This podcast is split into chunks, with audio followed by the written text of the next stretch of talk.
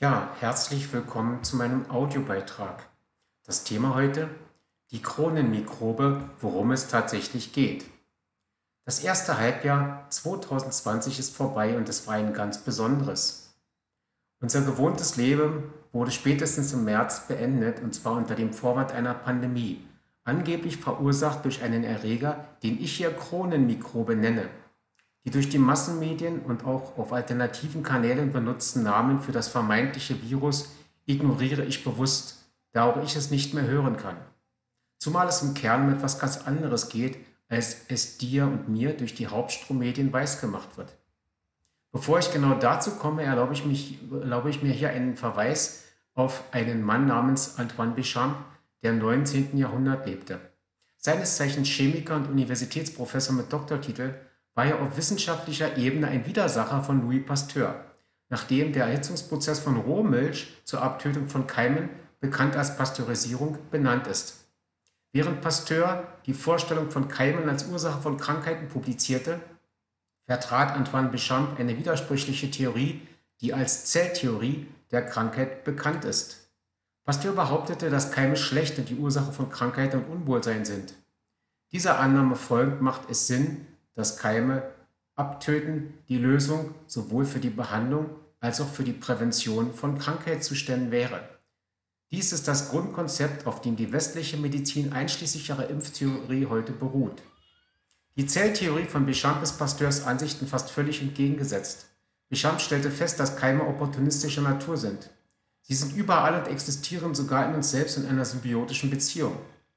Der französische Wissenschaftler bemerkte bei seinen Forschungen, dass sich bestimmte Keime erst dann als vorherrschendes Symptom nicht als Ursache einer Krankheit zu manifestieren begannen, wenn das Gewebe des Wirtes, also von uns Menschen, beschädigt oder geschwächt wurde. Die einfach nachvollziehbare und logische Idee von Professor Bichamp ist also die, wenn der Mensch über ein starkes Immunsystem und eine gute Gewebequalität verfügt, könne sich die Keime dort nicht manifestieren und Krankheitssymptome erzeugen. Erst wenn sich ein Mensch aufgrund einer ungesunden Lebensführung schwächt, kann er das Opfer von Infektionen werden. Professor Antoine Béchamp fasste diese Erkenntnis in dem schönen Satz zusammen, die Mikrobe ist nichts, das Milieu alles. Weil ich das ganz genauso sehe, vergeude ich keine Zeit mehr mit einer Vertiefung des Virusthemas, sondern richte deine Aufmerksamkeit stattdessen auf das, was die Kronenmikrobe tatsächlich verursacht. Oder treffender formuliert, was unsere aktuellen Machtstrukturen auf der Erde verursachen, die uns seit Monaten im Zuge der Quarantäneanordnung mehr oder weniger voneinander trennen. Letzteres nicht nur physisch, sondern auch bei unserer Meinungsbildung zur aktuellen Lage, die bei der Mehrheit der Menschen immer noch auf Verwirrung basiert. Deshalb möchte ich hier ein paar Impulse setzen, damit auch dir die Fokussierung auf das Wesentliche leichter fällt und du künftig bessere Entscheidungen fällst, auch in finanzieller Hinsicht. Was ist seit Jahresbeginn in der Realwirtschaft und im Finanzsystem passiert? Jene Segmenten des modernen Lebens, die auf unseren Alltag enormen Einfluss ausüben. Angesichts der sich verschlechternden makroökonomischen Zahlen trat schon vor vielen Wochen das Wort Krise auf den Plan und wird seither kräftig strapaziert. Ich verzichte hier auf das detaillierte Ausweisen von ZDF, Zahlen, Daten, Fakten, da diese über das Internet leicht abrufbar sind, falls du dich in dieses Thema vertiefen willst. Nur so viel, Überall sind inzwischen Millionen Menschen in Kurzarbeit und viele, vor allem kleine und mittelgroße Unternehmen, schon inmitten oder kurz vor ihrer Insolvenz. Dabei spreche ich noch nicht einmal von den sogenannten Zombie-Unternehmen in Deutschland, die laut renommierten Ökonomen bereits vor der Kronenmikrobenkrise einen Anteil von bis zu 30 Prozent aller Mittelstands- und Großfirmen ausmachten. Damit charakterisiert man Unternehmen, deren Verschuldungsrate im Verhältnis zu Eigenkapital und aktuellem Gewinn einen Kreditausfall extrem wahrscheinlich macht wenn bereits laufende Kredite von welchen Gläubigern auch immer nicht mehr verlängert werden. Was bedeutet diese vorhersehbare Entwicklung im Großen nun für dein eigenes Portemonnaie? Im Zusammenhang mit der inzwischen unvermeidlichen und gerade erst anrollenden Pleitewelle wird es folgerichtig zu einem Verfall diverser Wertpapiere kommen.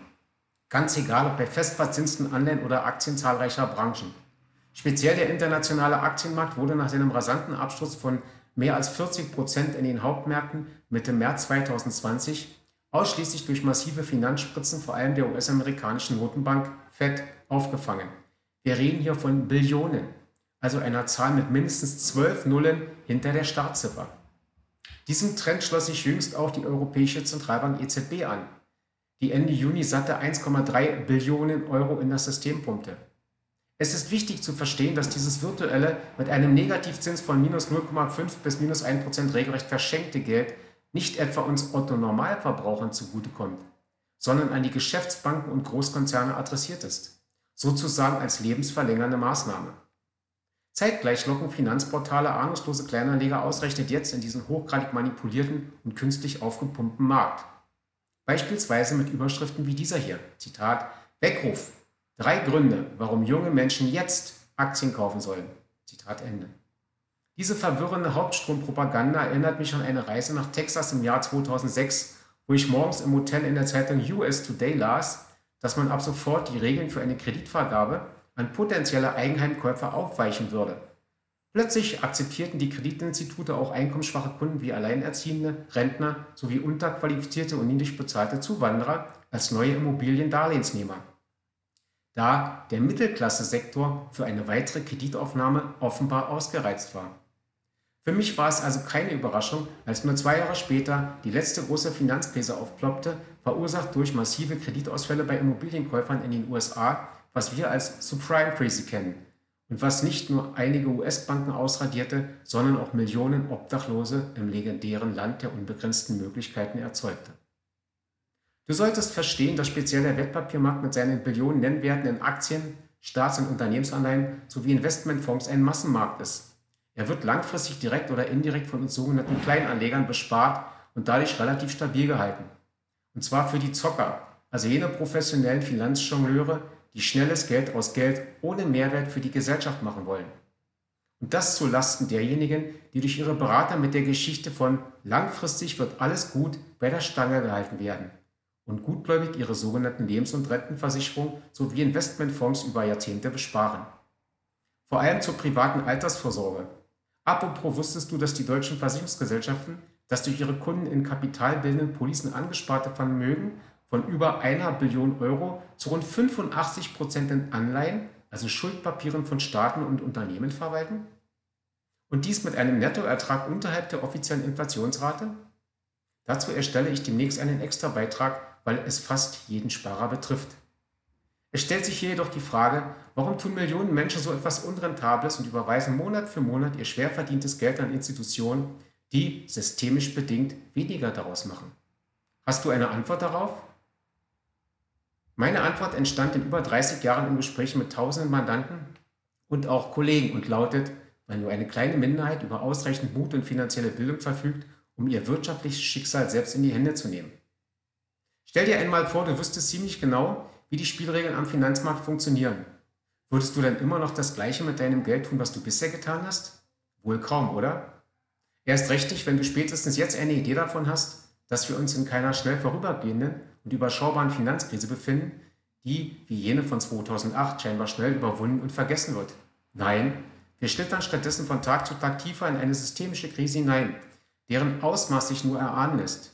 Gibt es doch allein für die nominale Billionen-Euro-Dollar-Dimension keine Blaupause in der bekannten Menschheitsgeschichte.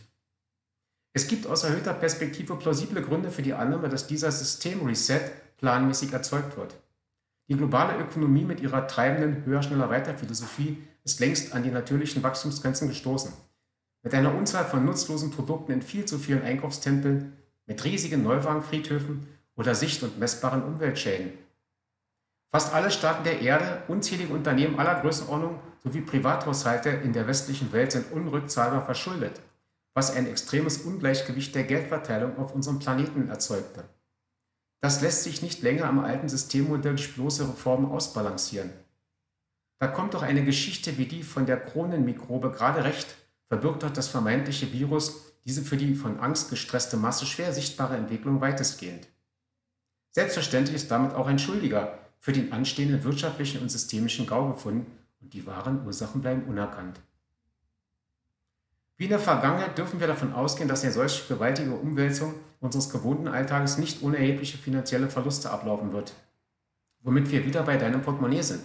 Diese sogenannte Pandemie bzw. das, was aus ihr gemacht wird, hat das Potenzial, dich auf verschiedene Ebenen zu entreichern.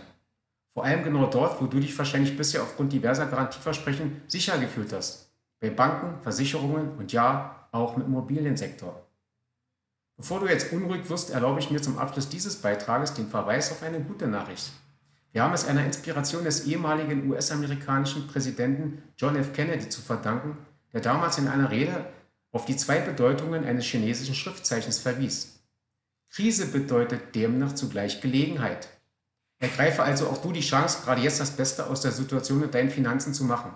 Gern helfe ich dir dabei und inspiriere dich mit weiteren Beiträgen, speziell zu den Vor- und Nachteilen einzelner Finanzmarktsegmente, die dich dabei unterstützen, zeitgemäße und vermögenssichernde Entscheidungen zu treffen. Vielen Dank für dein Interesse und bis zum nächsten Mal.